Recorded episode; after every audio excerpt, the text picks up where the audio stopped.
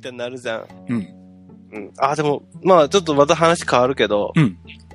壁線でね、うんうん。まあ広島の話だけどね、うん昔、冬になると、うんドアが開かないのよ。ああ、はいはいはいはい。うん。ドアが寒いから、うんドアのロックだけ、んプシュッつって開いて、うんガラガラガラって開けるのよ。ああ、あの、いわゆる半自動ってやつですね。あ、そうそう、は あまあ、半自動のやつ、うんうん。で、うんあの、乗るんだけど、うん多分その人知らなかったんだろうね。ずっと待ってるのよ。う んあるある。で、私中に、中に、えーと、乗ってたんだけど、うん彼が、うんでこそ、この電車最終だよ。終電だよ。最終か。うん。なのに、うん彼はずっと待ってるのよ。声をかけ、開けてあげた方がいいのか、う。うん彼が気づくのが早いのか、でも電車が出ちゃうのか、もうこの3つなのよ。で、車内、終しかも壁線の終電だからほとんど人乗ってないのよそ。うか。うん。で、もうダメだと思って、うん開けようと思って、うとりあえず、こう、開けるんだよっていう仕草をうん。したのね、窓から。うんちょっと、あの、寒いから、うん何？ドアより離れてるところに座ってるのよ。ああ、そうか、遠いんだ。真ん中の方に。うんうん。だから、バーッと行って開けるんだよってやったけど、彼は気がつかなくて、うん。そのままドアがもう一回、うんシュッつってガーンってロックされて、電車は出たっていう。もうだからもう開けるんだよ、これって思ったんだけど、もう彼は、あ、電車行ったな、みたいな顔したけど、多分彼はうん、それが終電だってことに気がついてないのよ。ああ、だからひ、慌ててないんだ。うんで気がついてたら慌てるじゃん。うだよねー、やば、飛んでてやばいじゃんってなるけどそ、うだよね。多分あんまり電車に乗らない人なんだろうね。かもしんないね。で、だから終電だってのも知らないし、なおかつそれが引き戸になってるってのもまた知らないのよ。まあ、かわいそうに。あれからどうやって帰帰ったんだろうと。まあ、タクシーかなとか思いつああ、そうか。つ。今ではね、もうなんかボタンになってたよ。そうだね。最近はボタンでプシュって開けるね。あれが光るじゃん、ピカピカって。うんうんだから気がつくと思うけど、昔のあの、うん。うん。邪邪魔するよ、ガラガラみたいなやつ自分で手で開けないと開かないし、重いしね。た。うんなんか最初慣れるまではね、うんうわ、開かないのかなと思うけど、開くんだよね、あれ。手で開けてグーって押すと開くんだよね。ああ、ありますね。あの、その、いわゆる半自動に慣れてない人は、あの、気がつかないみたいな。うん。ちょっと考えりゃいいことなんだけどね。だって他の人だってガラガラって開けて入ってるんだから、そうか、そうだよね。うん、他のあの、横の扉から。横横のドアドアからね。そうか、そうか。で一番、ああいうのでかわいそうなのは、寒いからって閉めた時に、うん自分でね、開けて、閉めて、うん。その後に人が来て閉まってるみたいな。あの、何？開いてたら、うん。閉まるまでワンテンポあるじゃん。うんうんうん。だけど、閉まってたら、うん。シュッつってすぐ閉まるじゃん。そうだね。だからその人乗れないってことも何回かある。うん。開けといてあげようよとか思うけど、ああ、でも寒いからみんなし、あの、地元の人で慣れてる人ほど閉めるんだよね。閉めるのよ。あの、なんだろう。その半自動が当たり前のところに行くと、あの、もう本当にあの、何エレベーターみたいにして乗った瞬間にこう閉めるボタンを押しながらこう乗る人とかいるから、ああ、そうそうそう。すげえさすが乗り慣れてるなとか思いながらよく見てんだけど。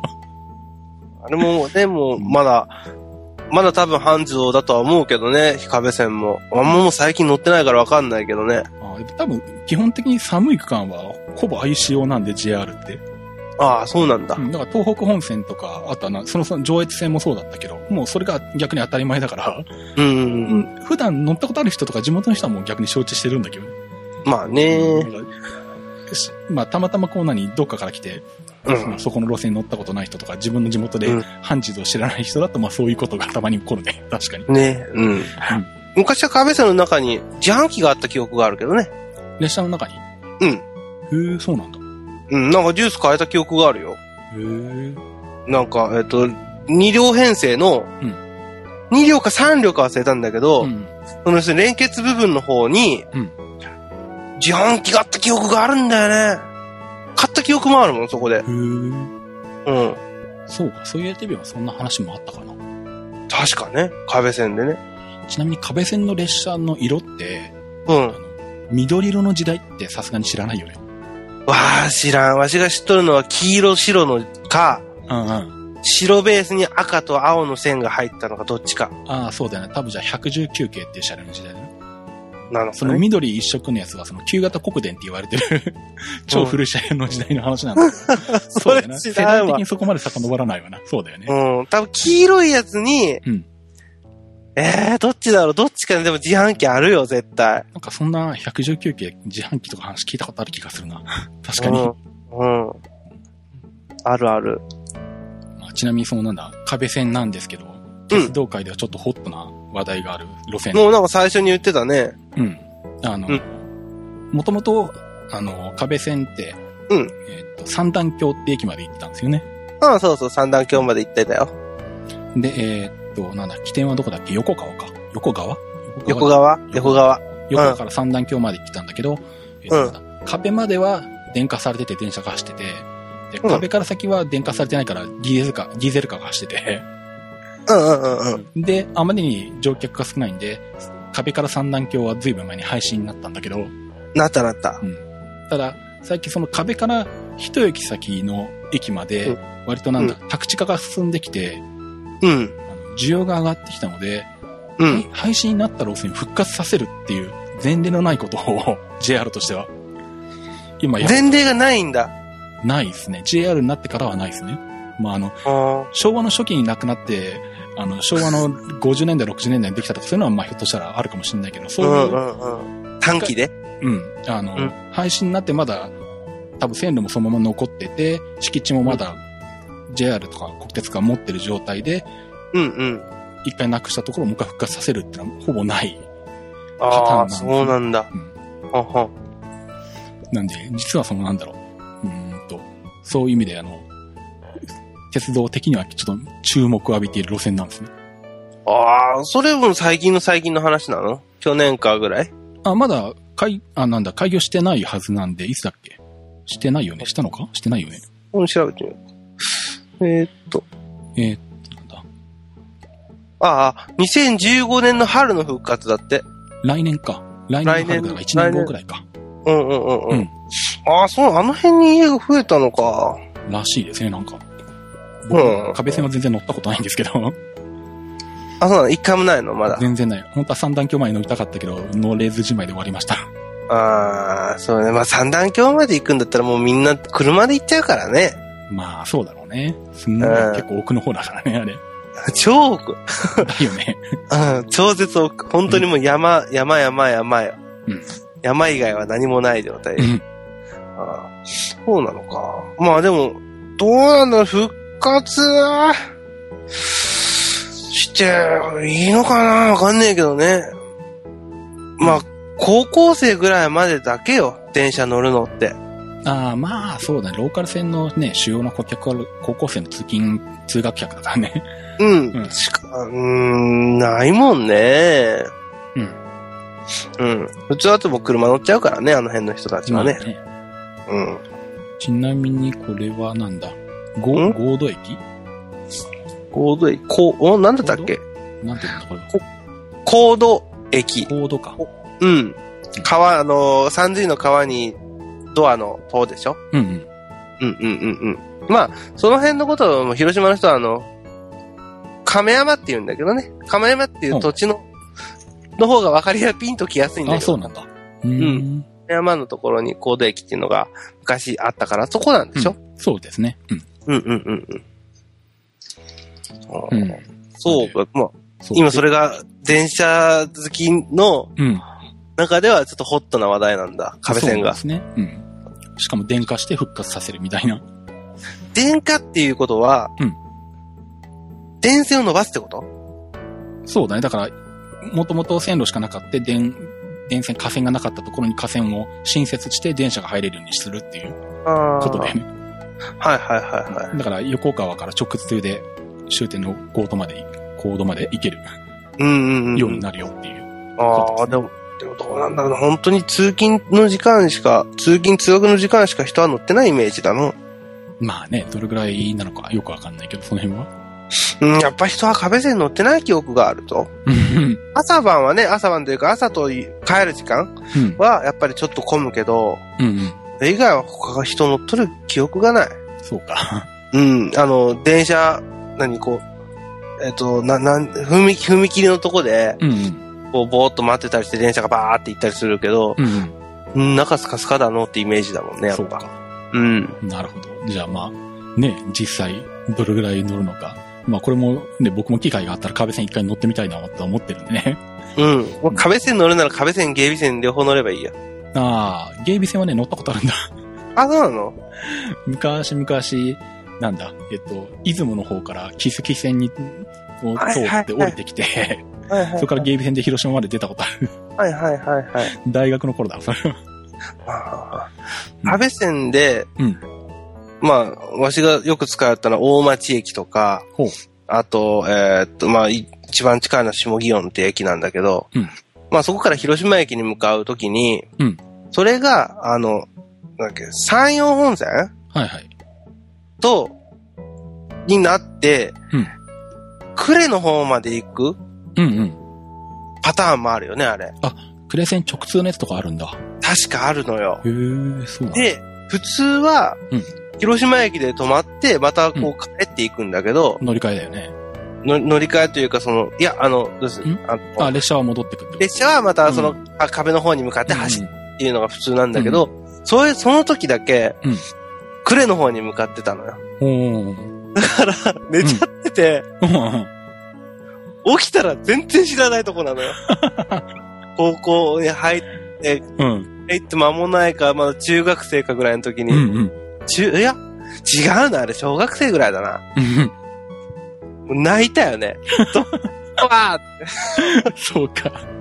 子供の頃にクレセンの見知らない駅は大変だね、それは。夜で真っ暗、外。うわ。それは泣くわ。うん。で、とりあえずう、ん駅員さんに助けを求めて、広島に駅の返してくれ。もうすぐ来るからこれ乗ったら帰れるよって。うん折り返電車があるじゃん、絶対に。そうそれ、家帰る記憶はあるけど、どこまで行った坂とかまで行ってたのかな？確か。坂って駅があるのよ。うんうんあっちまで行ってた記憶があるけど。うん。なるほど。そんな、そんな思い出もある。壁線クレセンなんですね。はい。えーっと、あとはなんだ？あと、えーっと、まあ、さっきもちらっと言ったんですけど、えーっと、来月北海道に行きます。うんうんうんうん。うんで、これは、えーっと、江差線が、えー間もなく今年の春で配信になるので、はい。えー江差線の、えーっと、木古内から江差の部分ですね。まあ、江差線は実は、えーっと、函館の一個隣の五稜郭から江差までが江差線なんですけど、細かく言うとね。細かく言うとね、後編こだわるからね。うん五稜郭から、えー、木古内までは、えー、もう、津軽海峡線の一部になってるので、ああ、なるほど、はいはい。特急がバンバン走っあの、青函館から青森行きの特急とかが、新青森か、うんうん。行く特急がバンバン走ってる。木古内ってとこ？そうですね。はあ、はあはで、ここで、二つに分かれて、えっ、と、青函トンネルに行く方と、き江差に行く方と分かれるんだけど、この江差に行く方が、今年の春に配信になりまして、あ。ああ、なるほど、なるほど。うんはいはい。で、まあ、ここは、まあ、北海道今まで高校大学で2回ぐらい行っていろいろ乗ったりしたんだけど、江差線は乗ってなくて、うん。うん、あの、まあ、せっかくなんで亡くなる前に乗ってこうかなということで、これに乗りに行きます。うん。で、それと、あえっと、もう一個、寝台特急あけぼのが今年の春のダイヤ改正で配信になるので、あえっと、これは上のあけぼ、えっと、上野の青森間を結んでいあ。く青森なんだ。うん。うんうんうん。しかも日本海側を通ってるので、えーあ、日本海側なの？そう。だから上野から、えっ、と、高崎、新津で日本海側に出て、で、うんうん日本海沿いにずっとこう、走ってって、秋田を通って青森までっていう。ああ、いいね。いいね。でももうなくなっちゃうんだね。そうなんですよね。悲しいね。で、まあこれもまあ、あけぼのは実は、えっと、2年ぐらい前に、あの、うちの奥さんと2人で東北のあたり旅行した時に1回乗ってはいるんだけど、うんうん。えーその時はあの、B 寝台っていうね、あのうん、二段ベッドみたいな開放型の寝台に乗ったんですけど、はあはあはあはあえっと、このあけぼのに、あの、A 個室寝台っていうのが載ってて、あの繋がってて、繋がってるっていうかあって、うん。あの、まあ、いわゆる寝台車のグリーン車扱いのやつ。ほうほう。なんかこの今、ウェブで見てるんだけど、丸っこいやつか？この。あと、車両はそうだね、丸っこいっていうか、丸っこいって言えばいいの？かあ、違うわ。わし違うの見てるかな。えっ、と、ドアがついてるやつが、あ、これが B 寝台個室ってなってるな。あ、B 寝台個室もある。それはソロっていうやつ。ああ、じゃあこれでもないのか。もうちょっといいのがあるのか？A 寝台っていうのが。うん。あの、シングルデラックスっていう名前のになるんだけど、ほんほんほんあ、なんかちゃんと個室っぽいやつかな？うん、ちゃんとドアになっていて、個室になっていて、ちゃんと床もあって、ソロなんか本当にベッベッド面と本当にちょろっとしかスペースがなくて荷物置く場所がないぐらいな感じなんだけど、そうそうそうそう、超ち,、うちっちゃいやつ。なんかカプセルホテルかみたいなやつそうよ。そうそうそう。それはまあ、あの、開放 B 寝台と同じ値段で乗れる狭い個室なんだけど、そうじゃなくって、あの、シングルデラックスっていうちゃんと部屋になっているやつがあるんですね。はいはいはいはいはい。で、このシングルデラックスが、まあ、なんだろう、ブルートレイン全盛期は、うん。いろんな列車に繋がってて、それこそ東京から九州方面にブルートレインがバンバン走った頃には、うん。あの、寝台特急朝風とか、はやぶさとか富士とか、もう当たり前に全部繋がってたんだけど、ああ、もう引っ張りだこだったんだね。まあ、うんうんそれがどんどん廃止されていって、うんついにシングルデラックスが繋がってる寝台特急はこのあけぼののみになってるんですね。えー、あ、そうなんだ。うん。だから、シングルデラックスじゃない別のタイプの新しいタイプのもうちょっと高い広いタイプの A 個室とかは北斗星にあったりとか、うんうん、うあのん。上野から青森まで走っている、あの、カシオペアとか、あとはなんあか、ートワイライトエクスプレスって言って、大阪から札幌に走まで走ってる寝台特急とかにまあついてるんだけど、うんうん、昔からある旧タイプの個室 A 寝台のシングルデラックスはもうあけぼのにしかないんですよね。ああ、で、それがもう終わっちゃうんだね。そうなんですよ。うんうんうん。で、しかも、あの、またこれが、去年の夏の東北キャラバンの時に、うん。餌してに乗って帰りにあけぼのの A 個室で乗ってくるつもりでもう切符を持ってたんだよね。あ、あ、持ってたのあれ。そう。そのその頃はもうなんか普通に2週間ぐらい前でも普通に買えたので、全然。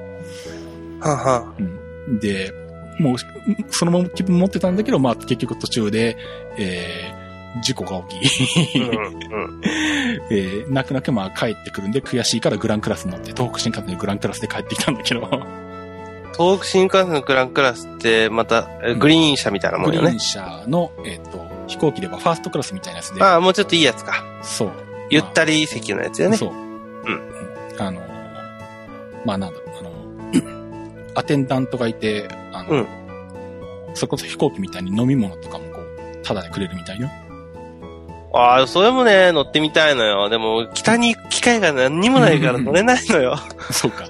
うん。まあぜひあの、東北方面に行くことがあれば。うだねまあ結構最近はグランクラスも車両が増えてきたんで、切符取りやすくなったみたいだけど、まあでもなかなかでも、それでもまだ取りにくいって話聞くから。ないんだ。あはは。うん。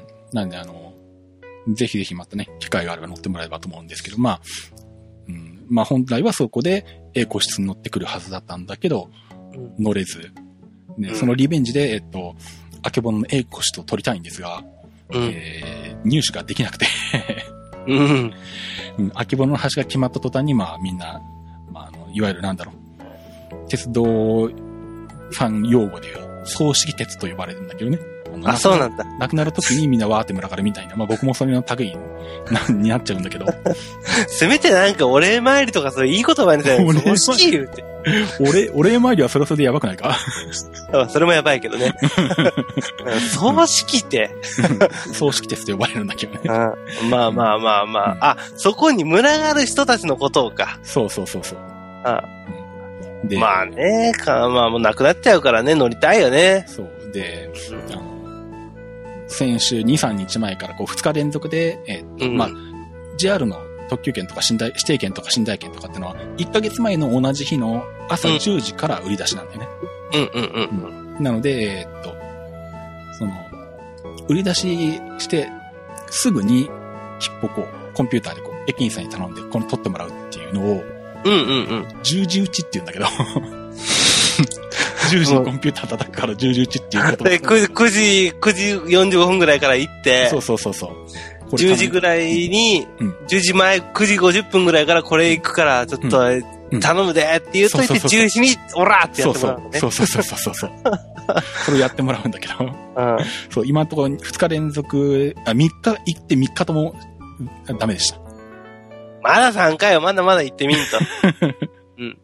まあ、うん、あの、一応まあ、記録が続く限りは行ってみようと思ってるんですけど、なんせあの、なんだろう。あの、夜中の3時くらいまで起きていて、昼ぐらいに起きるのが日課としてるので10時に駅に行くのは辛いっていうのがあるんですが まあ。そう、今ね、ちょっとウェブで調べてたんだけど、うん、このあけぼの A 寝台に泊まると、うん、あ、なんかアメニティポーチみたいなのがもらえるんだね。ああ、なんかアメニティがついてるとかってのは確かに書いてた気がするな。なんかポーチの中に入って、それがなんかちゃんと JR、JR って書いてあるやつがもらえてるよ。ああ、そうだね。そんなのはついてるかもしんないね。こんなのだっていいよね。ちゃんとこれ多分、あけぼのの、あの、何っていうの、最初の丸いやつがあるじゃん、電車の前に。うんうん、ヘッドマークね。うん。あれも、なんか印刷されてるよ。あ、そうなんだ。そんなのついてるんだ。うん。これは、なんか、うん。こんなのもらえるんだったら、嬉しいよね。うん、わそれは欲しいな。だから、うん。あのー、3日で諦めてダメよ。そうか。うん、もうちょっと頑張ろうかな。もらえたのか、これは中で買ったのか知んないけどね。多分、多分もらえるんじゃないかな、それは。売ってんのかなわかんないけど。わかんないけどね。うん、なんか今じゃ寝台に乗ろうとすると、まあまあ少なくはなってるんだね。うん、もうどんどん減る方向に行っていて、結局そのなんだ、上野から札幌に行ってる北斗星も、うん、北陸新、北陸じゃないや。北海道新幹線の新函館開業と同時に配信になる予定なんで、うん。来年の春には配信になる予定で。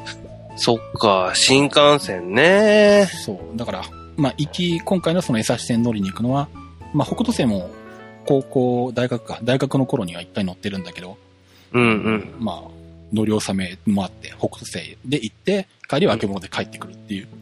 予定なんですけどね。うん。ああ、でもさ、さっきの組織層より、あの、なんか、さっきの乗り納めとかの方がいいよ。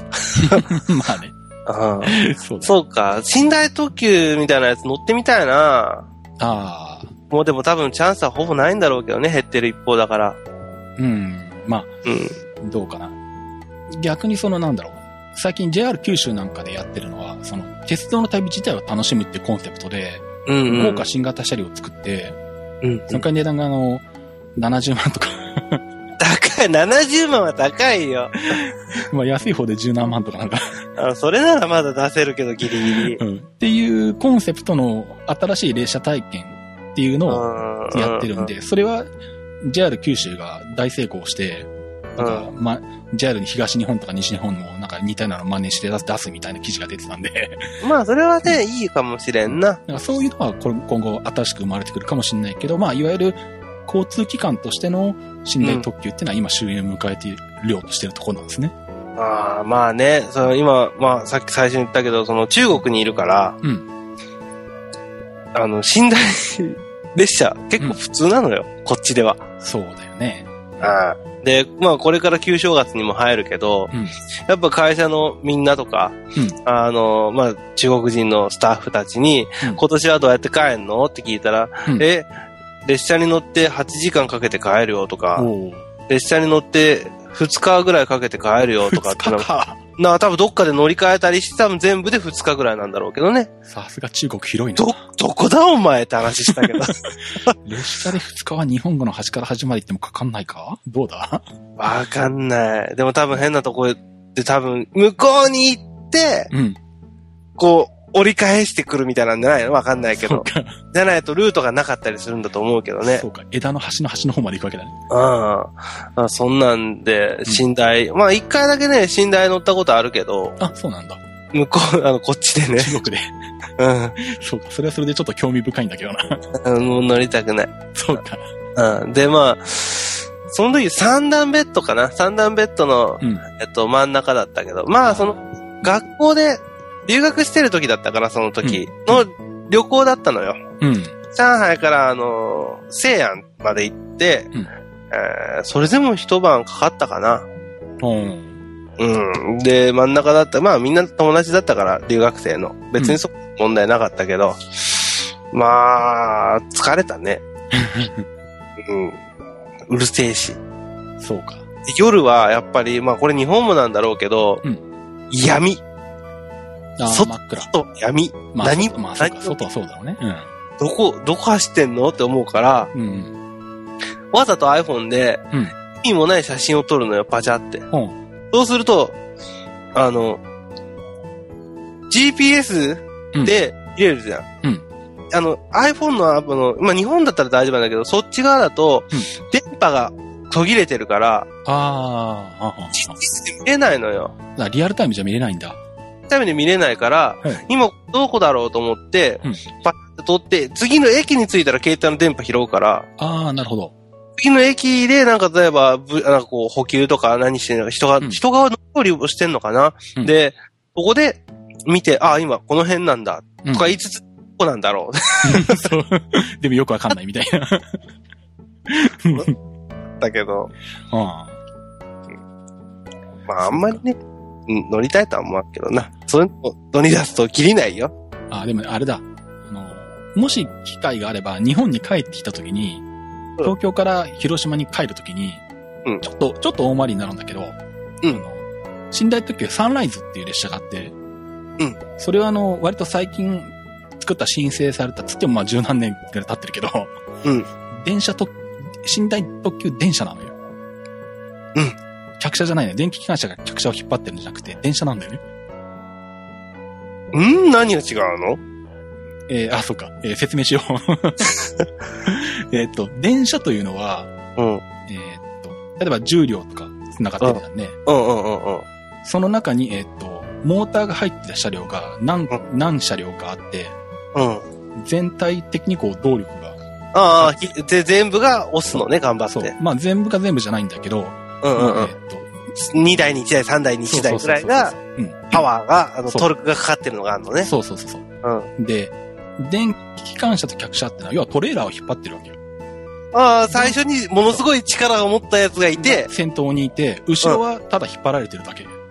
あー何もしないのよ。そう。だらーっと、なすがままよ。そうそう。で、うん寝台列車っていうのはほぼそのパターンで、電気機関車が先頭にいて、後ろは客車になってて、客車部分が寝台車になってるううん、まあ、そうそうそうだね。SL とかもそうだもんね。そうそうそうそう。うんで、世界的に見ても実はそうで、うん。あの、電車、寝台電車は日本にしか存在しないんだよね。うん。あそうなんだ。それ、しかもその、うんサンライズうん。なんだ。で、うん。まあ実はその寝台電車っていうのは、もっと昔の昭和何十年代に国鉄が作ったんで、まあもっと古い世代のがあるんだけど、うん。まあで、えーっとなんだ、それが東京から、えーっと、岡山まで東海道線山陽線を走っていって、うん。そこで二手に分かれて、うん。片方はた高松まで。うん。で、もう片方は出雲市まで。うん。行ってます。うん。なんで、えーっと、出雲市までそれで行って、そこから降りてくる。か 高松までいまあ別に岡山では早朝降りてもいいけど、6時ぐらいからだったかな。あ、これか。このサンライズセット出雲そうそう、ってやつかそれ。それそれそれ。それなら乗れると思うよ。岡山で降りちゃえばいい。まあ岡山で降りて新幹線乗ってくれるんだけどね、別に。うんうん。ちょっと朝早いだけで。そうか。うんあ、かっこいいじゃん。うん、かっこいいよ。シュッとしてて。で、これこんなん個室 B とか、さっきのソロとか繋がってるんで、個室もあるし。それはうん、東京から、まあ、岡山までうん、こいつで移動して、うんうん。岡山から広島までは、まあ、新幹線でヒュッと行けばいいのか。そうそうそうそう。それから逆回りだよね。逆でもいいよ。うん。岡山まで行って、うん岡山から東京に行くみたいなんでもいいのか。あ、そうそう。あ、そんなんあんのか。あるよ、あるよ。これはちょっと乗ってみたいな。うん、これおすすめです。これは多分今年のうちに乗るぞ、多分。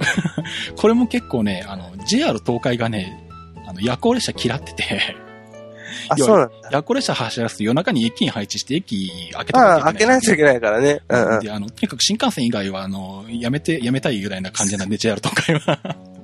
とにかくもうあの、この申請したサンライズでさえ下手したら近々配信になるんじゃないかって話も出てるので、今あ、そうなんだ。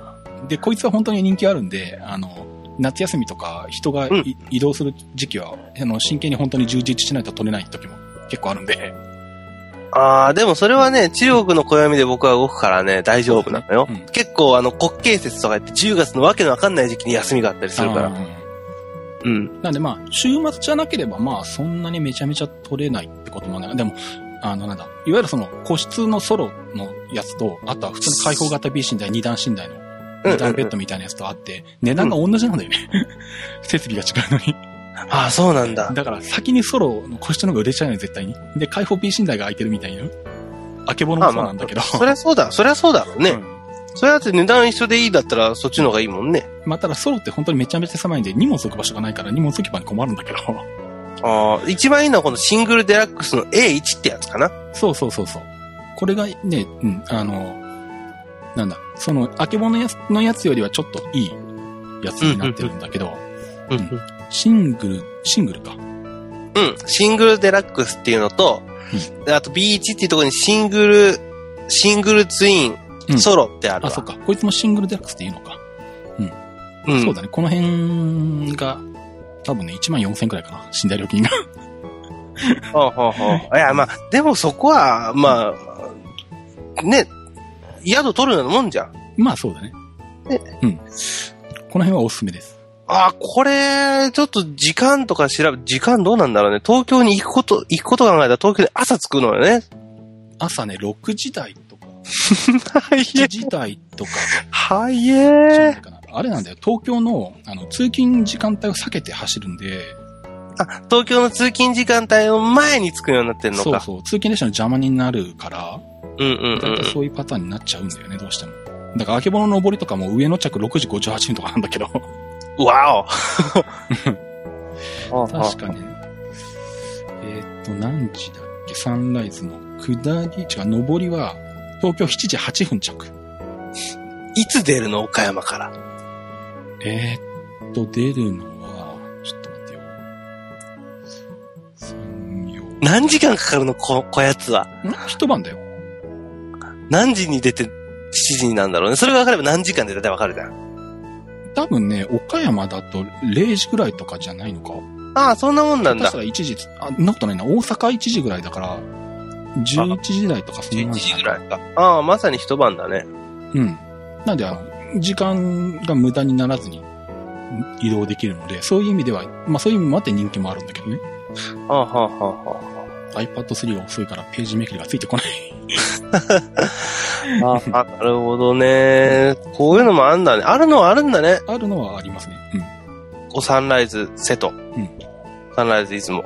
そう。これはいいです、なかなか。これ、ちょっと、見てみよう。ちょっとし、詳しく後で調べてみよう。うん。うん。全くこういうのはね、乗ったことないけどね。ああ、なかなかね、やっぱり、存在知らなかったりするからね、寝台列車とかあんまり宣伝されてないしね。ああの、なんだっけ一番有名なやつ？うん。が、なんだっけえ？今。えっ、と、トワイライトエクスプレスとか？ああと、あと、なんか、ブルー、なんちゃら。トワイライトエクスプレスか。一番新しい、新しいね、えっと、まあ、長距離のやつが。そうだね、長距離のやつはトワイライトエクスプレス、大阪から札幌まで。うん、そんなんぐらいだもんね、なんとなく。そうだね。うん。そうか、こいつはちょっと、サンライズはちょっと乗ってみようかな。取れるかどうかはまた別の話だけど。うん。平日とかだったら、まあそこそこ早めに入手しようとすれば、うんうん、うんなんと。かなるんじゃないかなと。これでも、ネットから取れるのかな？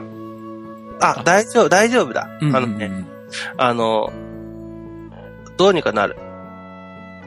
えっとね、JR 西日本がやってる、うんネット予約システムの E ご予約っていうのがあるんだけど、ああ、あるね。なんかあるある。うん E、アルファベットの E に5486か。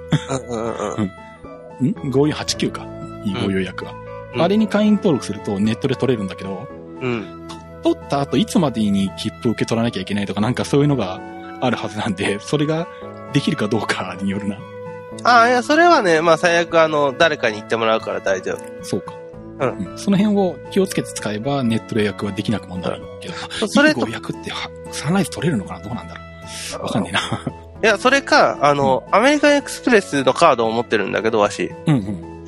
そこのうん、トラベルデスクがあるのよ。ほう。で、アメックスゴールドなんだけど、うんうん。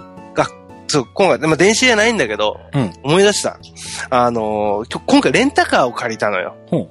12月31日のうん昼からうん1月2日の昼まで。うんで、レンタカーを品川近辺で探しても、どこ探してもないのよ。ほう。もう、もう、もう、もいっぱいでう、。あの、いっぱいで、うんうん。車両用意できませんってなって、うんああ、もうこれダメだと思ったのよ。うんで、アメリカンエクスプレスのトラベルデスクに、確かレンタカーの手配とかもあったよなとか思って。聞いたんよ。うん。すみません、アメックスのところで、うん。品川駅近辺でこの日程でないです、言うて。で、あー、ちょっと調べますんで、ちょっと待ってください、つって、うん。15分ぐらいか、あの、待ったら、うん。電話かかってきて、うん。品川駅で、うん。えっ、と、1台、ん。えーあとは、あの、えっ、と、五反田駅うんうん。にもありますよって言われて。どっちがいいです？みたいな。えー、えーってなって、すっげえ、アメックスすげえよ。トヨタレンタカーも探したし、トヨタ、う日産、えっ、と、今のオリックスレンタカー、うんうん。あと日本レンタカー、うん。ニコニコレンタカうんうー、ん。なすんげえ探したのよ。うんうん。たりともなかったのよ。ほあったと思ったら、う。うん。マーク X とか超高いやつなのよ。いらん そうか。で、あ、こっちにもあると思ったら、んえ ?4 トントラックいらんいらん。それはいらないな。で、結局、ごまあ、五反田の方が24時間返せますんで、うんあのー便利じゃないですかっていう話になって、じゃあ五反田で借りますっていう話になって、うんうん。用意できたのは、ちゃんと一番安いマーチ。へあん付け勝手がいいマーチがありますよっていう。え。へえ。そこで取ればいい。そうか、取ってくれるのかな、サンライズも。うん言ったら頑張るんじゃない？サンライズ言って。すげえな。ちなみに、えっと、やっと出てきた、岡山発が10時半。10時半ならまあまあ悪くない時間だね。ね。いいね。あ10時半に乗って東京に7時に着くと。うん。うん、いいんじゃない？その日何すんの？いや、車窓を楽しむとか。そこは、あ、楽しむけど、うん乗ってる時間は楽しいよ。うんうんうん。7時に着いて何すんのって話よ、もう東京着いて。スタバでも行けば。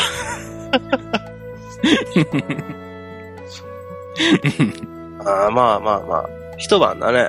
うん。ああ、悪くないかもね。うん、いいと思うよ。そうか、岡山くらいでも、サンライズでいいんだ。全然いいな。うん。そうか、ちょっと、西に行くときにサンライズまた考えようかな。し下りは静岡止まるんだよな。上りは？通過だったかな？どうだっけ？あ、そうなの。前に、あの、サンライズ出雲の方で、出雲に行ったんだよね。静岡から。はいはいはいはいはい、はい。1時ぐらい発だったかな。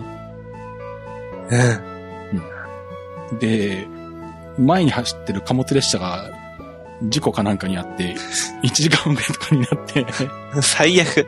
で、あの、その遅れのままで行くと、出雲市から先の特急に乗り継ぎできないので、うんうんうん。で、まあ、この番組でも前に話したことあるんだけど、あの、うんお急ぎの方は、このサンライズの寝台券を見せてもらえると、うん。えー新大阪から新幹線と、で、岡山まで行って、で、岡山から特急ヤクモのの特急に乗って、えーいただくこともできますって言われて、車内放送で。うんうん迷ったんだけど、間に合わないとやばいから、結局新大阪で、結局全然寝ずに、寝台なのに、新大阪でサンライズを降りて、で、あの、九州新幹線の水穂で岡山まで行き、うん。はいはいはいはい。で、あの、岡山発の特急ヤクモで出雲市まで行ったっていうことがああ。あるんだけど、ちょっともったいないね。うん、ちょっとね。うん。まあでも、そうだな、岡山まで行くのに使うのもありだな、確かに、それは。広島からだったら岡山でし、本当に新幹線でビューッと行っちゃえばいいんだから。そうだよね。でしかも10時何分でしょうん、10時一33一番、一番いい時間じゃない？そうだね、タイミング悪くないね。うん。だって、10時ぐらいに岡山に着いてる余裕なんだから、うん。もう一番いいよね、本当に。そうか。晩飯食って、さあ行くかでいいんでしょ？そうだよね。一番いいじゃん。でもね寝ちゃうな、本当に。寝台で。ほん、本当に乗ってすぐ寝て、起きたら東京だった。でもそれはそれで微妙だよな、みたいな話はあるんだけど、ただ悲しいよね。せっかく乗ったのになんか何にもしてないよ、みたいなうん。うんのはあるけどね。その辺はね、逆にもう寝まくっといて行くみたいなダメよね。でも寝まくっちゃって、うん。東海道線でうん、飽きまくるとか嫌よね。することねえよ、みたい寝れないし、みたいな。な。うん。まあでも、あの、夜明けとか綺麗なんじゃないか、きっと。ああ、そっか。そうだね。夜明けが多分、熱海、横浜近辺だろう。うん。横浜でも行ってないかな。熱海、静岡、熱海あたりかな。うんと、ちょうどあの、海沿いのところとか似てるかもしれないから、東海道線だと。うん。うん、それはそれでいいかもしれないけどね。普段4時間で行くところを、うん一晩かけて行くっていうね。そうそう。それがいいんですよ。面白いかもしれんな。わし、若干隠れてつぶんだよな、これ。ちょっと、ちょっとずつタロケンの成分に侵食されつつあるよ。うん。こういうのも面白いかもしれんな。うん一つの経験だけどな。こういうのはぜひね、今のうちじゃないと乗れないかもしれない。ある、あるうち、思った時にやっとかんとな。そうそう。絶対やらんけやな。そうですよ。だってあの、今日本じゃ乗れないけど、昔はあの、なんだ、瀬戸内海のあの、う右航連絡航路にホーバークラフトとか走ってたんですよ。嘘あ、やっぱ知らないのか。知らない知らない。あの、瀬戸大橋ができる前の船で繋がってた時、うんうんうんうん。なんだ、宇野、宇野から高松まで右航連絡船が船で走ってた時に、うん。急行便として、あの、ホバークラフトが国鉄運行で走ってて、で、しかもそのホバークラフトの中にグリーン車があって、僕はホバークラフトの急行のグリーン車に乗りました。ちょっと席が広いの？そうそうそうそう。で、しかもお客さん全然いないからめちゃめちゃ静かで、ホバークラフト乗ったことないな。どんな感じ？ホバークラフトはもう日本にはないです。営業運行してないです。ないよね。フェリーしかないもんね、もうね。あの、宮島まで行く。ああ、そうだね。ああいう旅ですね。うん。なんかあれはうんん山ほど乗っとるけどな。ヨーロッパはまだあるのかな？どうなんだろうな、何で検索したらそのホバークラフト出てくんの？わかんない。調べたことないけど。あのね、何？うん。あともう一個乗ったことある。これも20年前だから今わかんないんだけど、うん。あの、イギリス・フランス間のドーバー海峡、あそうん。こにホバークラフトがあった。へえ。で、そいつはもう本当に、あの、港っていうかなんだ、あの何？それこそあの、海水、まあ、コンクリートで舗装はされてるんだけど、海水浴場みたいにこう斜めにこう地面がこう、海に向かって下っていく状態のところの、うん。ところにホバークラフトがデーンっていて、うん。で、そこでまあ国境を越えるから、あの、何？し飛行機と乗るときみたいな。あ、イミグレ、イミグレーションが。イミグレとかあって、で、そこからホバークラフトに乗って、うん。海のボーンって走っていって、で、あの、フランス側に着いたみたいなので、イギリスからフランスに移動したことあるけど、はあはあはあはあはあ、今はあれだよな。あの、ユーロトンネルができちゃって電車で行けるからなくなってるかもしんないな、多分。そうだね。うんそうか、うん。ホバークラフトを世界中で探せばどっかにあるかもしれないな。それはちょっと、いつか調べてみる面白いから。今調べたらこれあれだね、なんか、飛び魚って名前だったんだね。ああ、そのなんだ、その車両じゃないけど、ホバークまあ、ラフト車、じゃない車まあ車両だよ、これも。まあ車。両の、車両の名前が、うんえー、何、国鉄、うん何、どういうのこれ、う、右航航路。右航連絡船飛び魚って名前。うんうん、そうだね。右航連絡船。そうだね。はあ。エンジンはヘリコプターと同じガスタービンだって。おそうなんだ。時速80キロで海面を飛ぶように走っていたって書いてある。80キロ出るのがすげえな、やっぱ。もうん。う、なるほどね。そうなんだ。高速艇の潮風とかがうん出てきたため、飛び魚がリタイアと。ああ、なるほど。船で速いのができたからいらなくなったってことか。多分ね、うんうんうん。なるほどね。そういうことか。あなんでもあるね。うん。いや、だから、だから昔はその何？その今のサンライズが電車になる前は、うん。その、ね今は右航、なんだ、あの、瀬戸大橋ができたから、直接電車で高松まで行けるけど、うんうんうん。昔のその右航連絡船で船で渡ってた時代は、うん東京発宇野行きの寝台特急瀬戸っていうのがあって、あなるほどね。それがブルートレインで走ってて、で、そはいはいはいの。瀬戸に乗って朝う、宇野に着いて、そこから右航航路の船に乗り換えて高松に行くっていうのがルートだったんだけど。なるほどね。高、あそうなんだ。うん。あはははあ、だから高松にも空港があるんだな。ああ、まあそうだよね。うん。うん。いや、ずっとね、うん上海から日本に帰るときに高松空港が絶対安いのよ。一番安いのよ。あ、そうなの？うん。へえ。穴場なんだ、高松って。あそこがね。で、静岡空港がなんでか知らねえけど、まあまあ高いのよ。静岡空港は、そう、使いにくいんだよな。なんだけど、うん。福岡空港と変わらんぐらい高いのよ。ほうほう。うん。ユーザーがいるらしいのよ。それだけ。ああ、まあそうなんだろうね。っていうか、多分競争がないから安くならないんだと思うんだけど。ああ、いや、いやいや、だって、うん他の、いや、競争はしてるんだよ。というのも、うん飛行飛行機の、これまあ飛行機の話だけど、飛行機の場合は、うん日本に入っちゃえば、もうみんな同じ考え。日本に入っちゃいすれば、うん新幹線があるから、うんうん。どこでもいいって考えなのよ。ああ、そうか。うん。まあそれ福岡に降りようが、うん。広島に降りようが、うん。あのー関空に降りようが、羽田に降りようが、うん。例えば、新幹線に乗れるんだったら、うんそれはそれでも別にいいのよ。だから広島空港って、うん広島空港と JR 広島駅ってすごい遠いから、うん値段が落ちやすいのよ。ああ、なるほどね。そこのねできないからね。できないから。うんその代わり、福岡空港って福岡から、うんえっ、と、博多駅うんうん。まですぐだから、地下鉄ですぐだもんね。地下鉄ですぐ。で、うん関空もうん電車も通ってる。そうだね。うん羽田も、羽田は逆にもうそっからどこにでも行けると。そうだね。うんだからそこは高いのよ、基本的に。ああ、そうか。やっぱれ列車、鉄道との乗り継ぎがいいところは高いんだ。高い。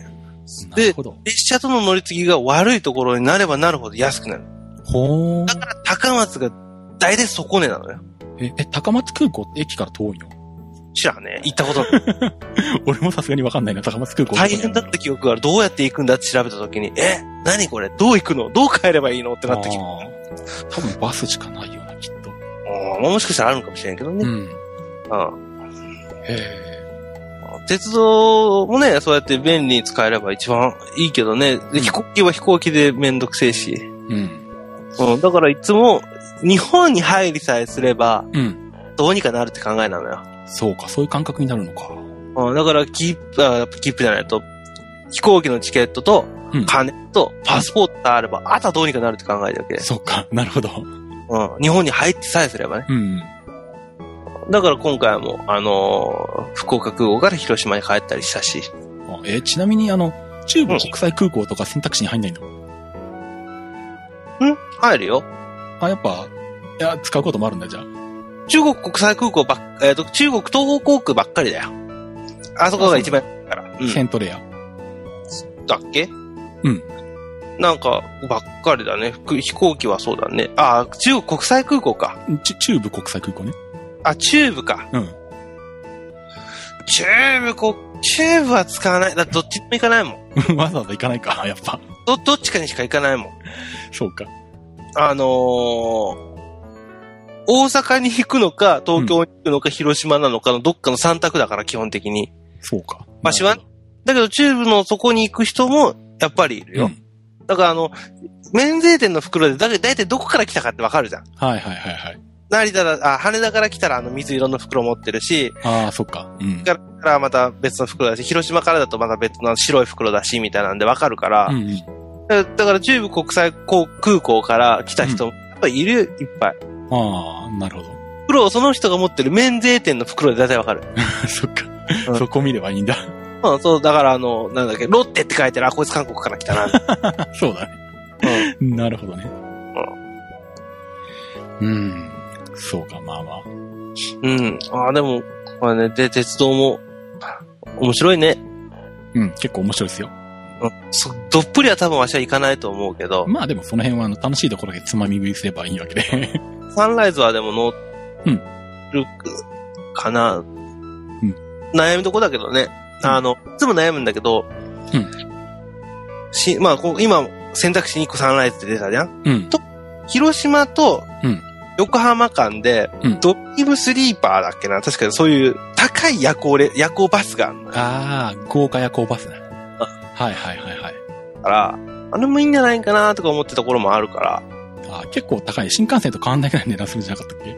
変わんない変わんない。全然変わんない。そうだよね。超豪華な、で、なんかカプセルぐらいになってるんだけど、全然安くねえな、これ、みたいな やつだよね。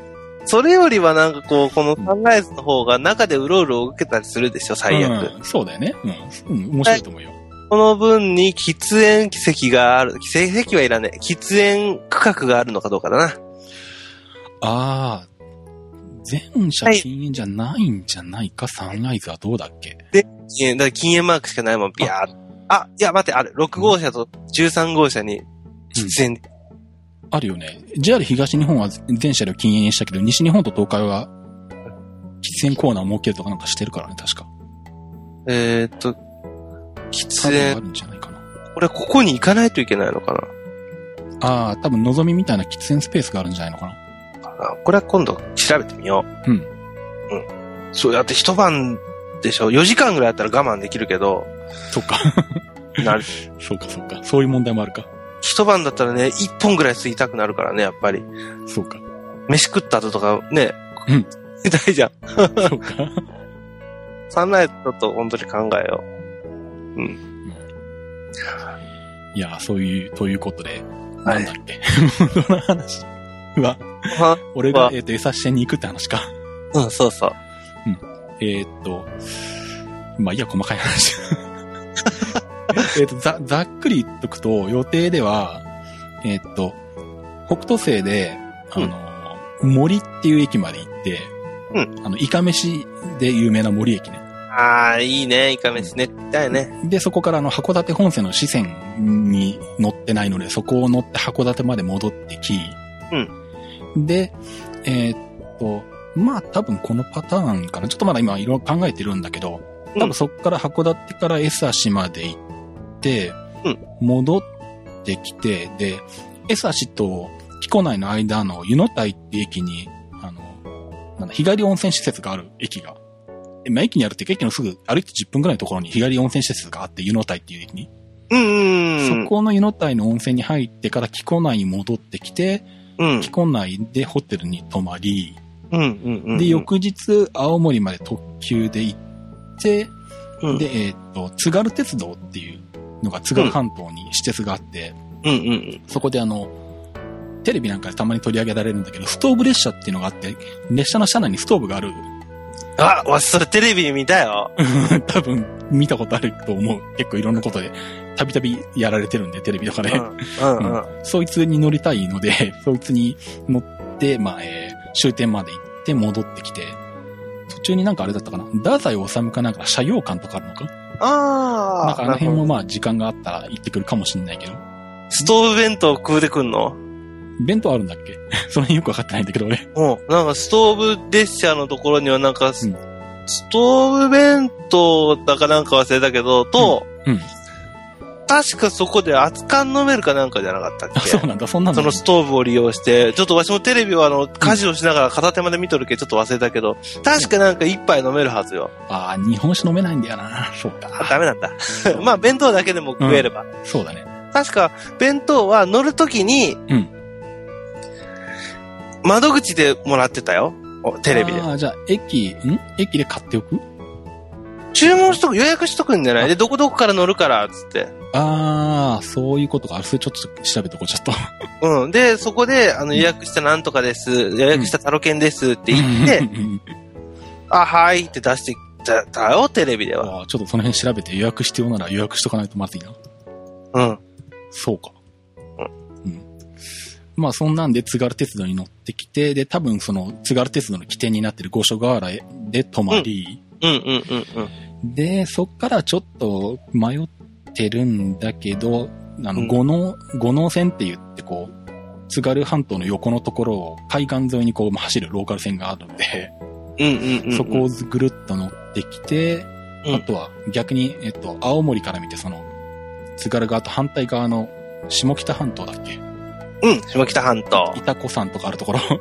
うんうん。あっちの方行ったことあるよあっ。ちの方に、お、あるんだ、すげえな。うんあの、大港線っていうローカル線があるんで、うん。JR の。それも乗りたいので、大港まで行ってきて、うんうんうん。本当は板子まで行きたいんだけど、冬は板子は休みらしいんで。そこああ、は諦そっか。はいめはい、はい。冬は板子さんは営業してないらしいです。恐山の方でしょ？そうそう。本当は恐山行きたいんだけどね。冬は登山無理らしいんで。まあそれはまた別の機会にするとして。恐山ね、あの近く、まあちょっとバイクの話になるけど、うん。恐山の区画に入った瞬間に、んすっごい臭い。臭い？あの、硫黄の匂いがしだす。あ、温泉があるとかそういうことかな。うんうんうん。で恐山自体の、うんあの、その、いたこさんがいたりするところ、いわゆるもう本当に恐山の、恐山よな。うんうんうんところは、あの、もう、何だ、硫黄がボコボコ出てるのよ。ほうほう。だからあんな景色になってるのよ。ああ、そうか。だから植物が育たないから木がないとかそういう。うん、もうだし、なんか岩でがら、あうんこうがなんかガレ地みたいなところになってて、うん水が溜まってて、中から硫黄が出てるから水の色がおかしくなってるみたいな。ああ、そういうことか。うん。なんだけど、あそこに、あそこの区画に近づいた瞬間に、うんなんだこの匂いってなり出すから。ああ、そうなんだ。うん。で、途中で気がつくんだよ。あ、もうそれさん近いから、うん。これ硫黄の匂いだって気がつく。おーそうか。これはバイクでないと多分逆にわかんないけど。なるほど。ちょっとそれはそれで行ってみたいな、いつか。うんあそこちょっとね、一人 一人で行ったけど、うん。別にあんまり怖くともなんともないんだけど、うん。一人で行って、うんはって気がつくと、うん一気になんか恐怖感に駆られた。そうか。はあ、早く帰ろうってなったもん。そうか。そうだね。バイクだとそうで一人だもんね。そうか、なるほど。うん。この辺も面白いかもわからんね。ねえ。下北半島面白そうなんだけどね。うん。まあ、またそれは夏に改めて行くってことにして。まあ、その辺を乗ってきて、で、それから、あけぼので帰ってくる。というパターンで、まあ、今一応仮押さえ的に持ってる切符の予定通りに行くと、2月2日の夜に、うんえー上野を出て、うんで、2月の7日の朝にうん、あけぼので上野に帰ってくると。いう予定になる可能性が高いです。ただ、それ、うえっ、ん。と、今持ってるのは、えっ、と、B 寝台の、あけぼのの方は B 個室のソロしか持ってないので、うん。で、まあ、行きの北斗星は別に、まあ、あの、ロイヤルとか乗ったことあるんで、まあ別に B 寝台でいいんだけど、あの、うんまあ、本当は、あけぼののシングルデラックス A 個室に乗りたいんで、うん。えー今のところはそのなんだ、えーその切符を取るために、まあ、毎日朝10時に駅に通おうとしてるんだけど、まあ、どっかで諦めたら今持ってる切符で行くことに。なりますね。ああ。なるほど。なんで、まあ、もし、まあ、えーどっかの段階で、えーシングルデラックスが取れれば、うん帰ってくるその秋本に合わせて日程がずれるので、ああ、そうね。うんうん。ずれるかもしれません。まあちょうどね、そこね、旧正月の時期なのよ。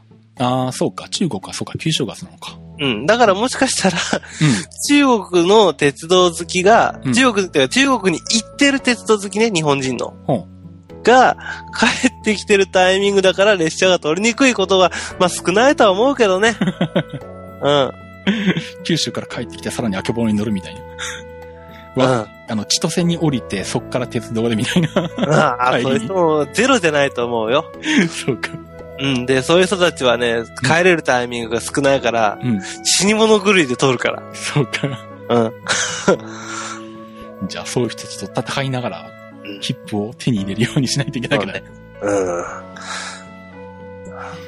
ん。いや、まあそんな感じで、まあえっ、と、随時、その辺の状況はツイッターとか、フェイスブックとかで言っていくと思うんで、興味のある人は見ていただければと思います。はい。そんなところで疲れてきたからもうやめにしようか。そうね、もうだってこっち、今収録ね、うん。3時半だもんね。そうだね。めっちゃくちゃ長くなった。うん。うんいや、今回は、キップチのコーナーはお休みにします。あ、お休みする？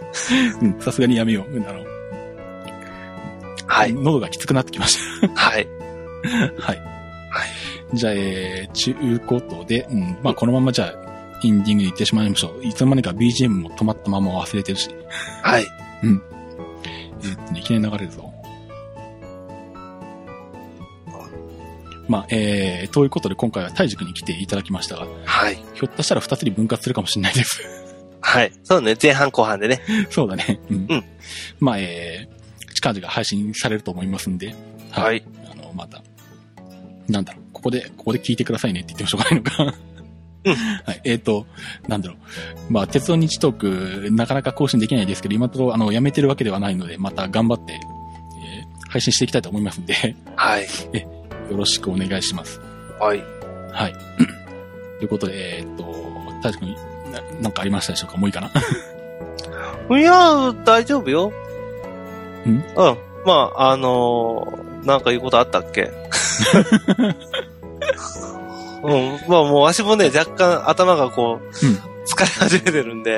うんまあうんまあまあ、その、まあ鉄道日トークなんで、リスナーさんはね、基本的にはその鉄道が好きな人が多いとは思うけれども、うんまあ他にもわしがポッドキャストやりよるその電気屋ウォーカーとか、うんまあその辺。まあ、アップルルンルンもやりよるけど、どっちかというと、電気アウォーカーの方がね。聞きやすいのかなって思うんで、はい。まあ生活に役立つ家電だったり、まあ楽しいデジタルアイテムだったり、うんまあそういうのも特集した番組が電気アウォーカーっていうのがありますので、はい。はい。その辺も聞いてみてもらえればなとは思うんで、そうですね。僕も毎回聞いてますんで。はい。で、えーまあ鉄道の旅を快適にできることがあればうん。いいかなとは思うんですけど、そうか。今度じゃあ、あの、旅に役立つ家電とかやってくれると嬉しいそうね、そう。な。あるかどうかよくわかんないけど。そんなんがあればはい。できたらいいんだけど、まあそれぐらいも、それぐらいって言けど、あのそういうのもあるんで、はい。ぜひ聞いてみてください。はい。はい。ということで、はいそう。ですね。次は多分、タロケンさんがその2月の旅が、うんえーどうなるかだけど、それが終わってからまた配信できればいいよね。収録して。そうだね。うん。うんまた、もしかしたら、わしがこの2月の分で、うんサンライズを撮るかもしれんし。おーそうわからんよ、それは。うんじゃあまたぜひぜひあの、気軽にお越しいただければと思いますので。また乱入しに来るんで。そうだね。はい。うん。はい。じゃあ、ということで、えー、お届けしました。えっ、と、鉄道日トークでした。はい。番組名忘れかけてます。えっと、はい。えっ、と、締め方は忘れてるな、俺。どうやって締めてるんだっけ、この番組。まあいいや。もうボワーで締めるんじゃないの？え？そっちかそっちはバイクの話になるんじゃないのか？まあいいや。はい。じゃあまあ、ここは食い出し的に締めましょう。じゃあ。うん。えっ、と、じゃあ、タイジ君から締めてもらいましょう。はい。えっ、と、お届けしたのは、大志と、タルケンでした。はい。では、ありがとうございましたたありがとうございました。はい。